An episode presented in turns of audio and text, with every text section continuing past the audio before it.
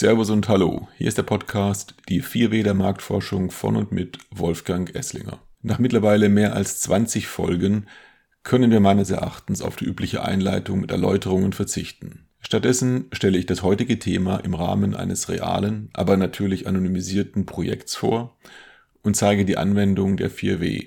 Was, warum, wer und wie viel. Es geht um die Expansion eines Unternehmens in einen neuen Markt, konkret in ein weiteres Land. Ich erläutere, wie die 4W der Marktforschung hierbei helfen, die Gedanken zu strukturieren, um eine Lösung zu finden. Zuerst stelle ich Hintergrund und Fragestellungen vor, dann die 4W-Überlegungen und zuletzt den realisierten Lösungsansatz.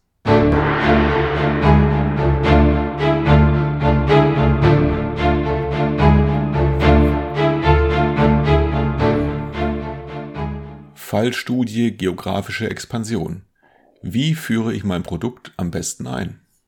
Auftraggeber ist ein Unternehmen aus dem Bildungsbereich, das bereits in einigen Ländern mit seinen Schulungen erfolgreich tätig ist. Jetzt möchte es in ein weiteres Land expandieren, und zwar mit einem Angebot, das auf Basis bisheriger Erfahrungen entwickelt wurde.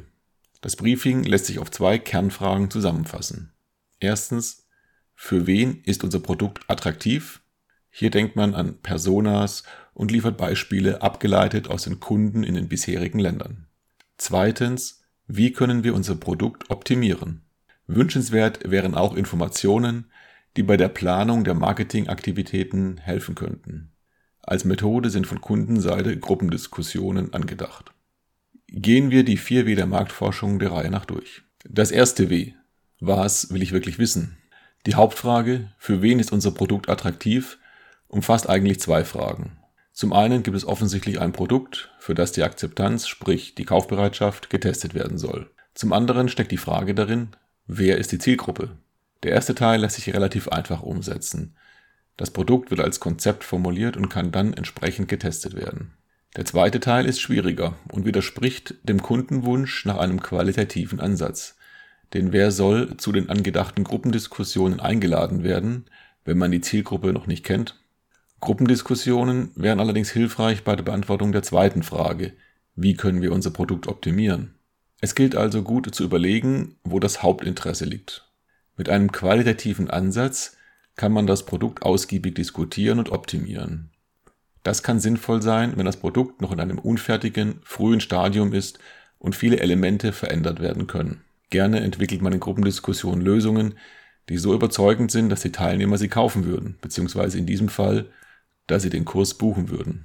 Das führt zu der Frage, mit wem soll man das Produkt diskutieren? Hiermit kommen wir direkt zum dritten W. Wer soll es mir sagen? Also, wie soll die Stichprobe aussehen? Angenommen, wir planen mit vier Gruppendiskussionen. Dafür brauchen wir brutto, also inklusive Ersatz für Ausfälle, rund 40 Personen. Welche Kriterien sollen diese erfüllen hinsichtlich Alter, Geschlecht, Wohnort, bestimmten Einstellungen, Interessen etc.? Aktuell ist unklar, ob in diesem Land die gleichen Personen das Angebot attraktiv finden werden wie in den bisherigen Märkten des Unternehmens. Schließlich unterscheiden sich die jeweiligen Bildungssysteme und Arbeitsmarktsituationen, nicht zuletzt auch die Wettbewerbsverhältnisse.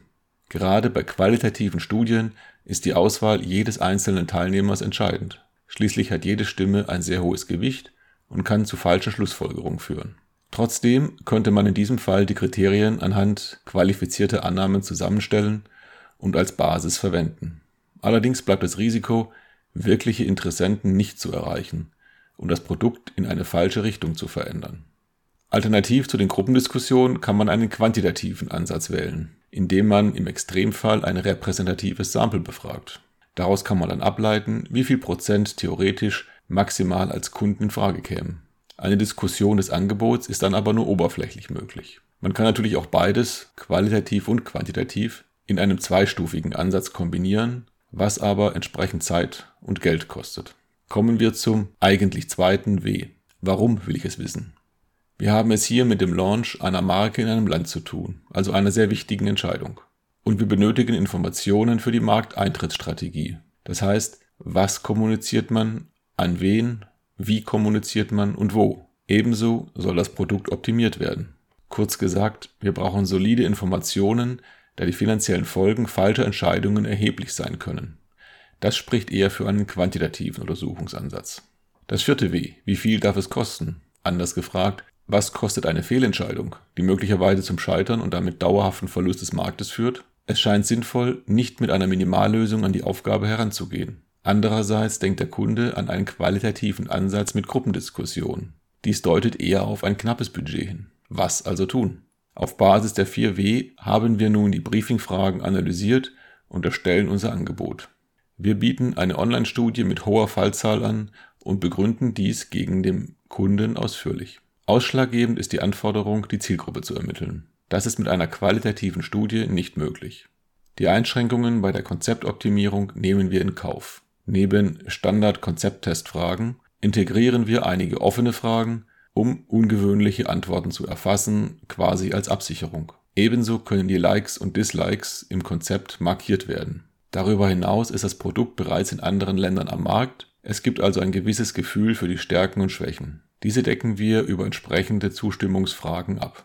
Schließlich ist das Produkt weitgehend final, das heißt es können nur kleinere Elemente optimiert werden. Das spricht aber deutlich gegen einen qualitativen Deep Dive. Als Stichprobe empfehlen wir einen Schwerpunkt im vermuteten Kernsegment bezüglich Alter, Geschlecht und Region von ca. 70 bis 80 Prozent.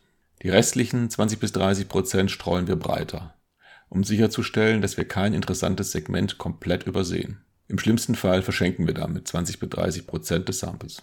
Letztlich hat sich der Kunde für dieses Angebot entschieden und damit gegen die qualitativen Angebote, die ihm auch vorlagen. Ursächlich war laut seiner Aussage, dass wir die Aufgabenstellung gründlich durchdacht hatten. Zusätzlicher Benefit für ihn, in Ergänzung zur ursprünglichen Aufgabenstellung, konnten wir eine Potenzialschätzung unter Zuhilfenahme der Bevölkerungszahlen integrieren und damit absolute Segmentgrößen festlegen. Das war's für heute. Vielen Dank fürs Zuhören. Über Feedback und Fragen, auch Themenvorschläge freue ich mich. Bis bald. Ihr Wolfgang Esslinger.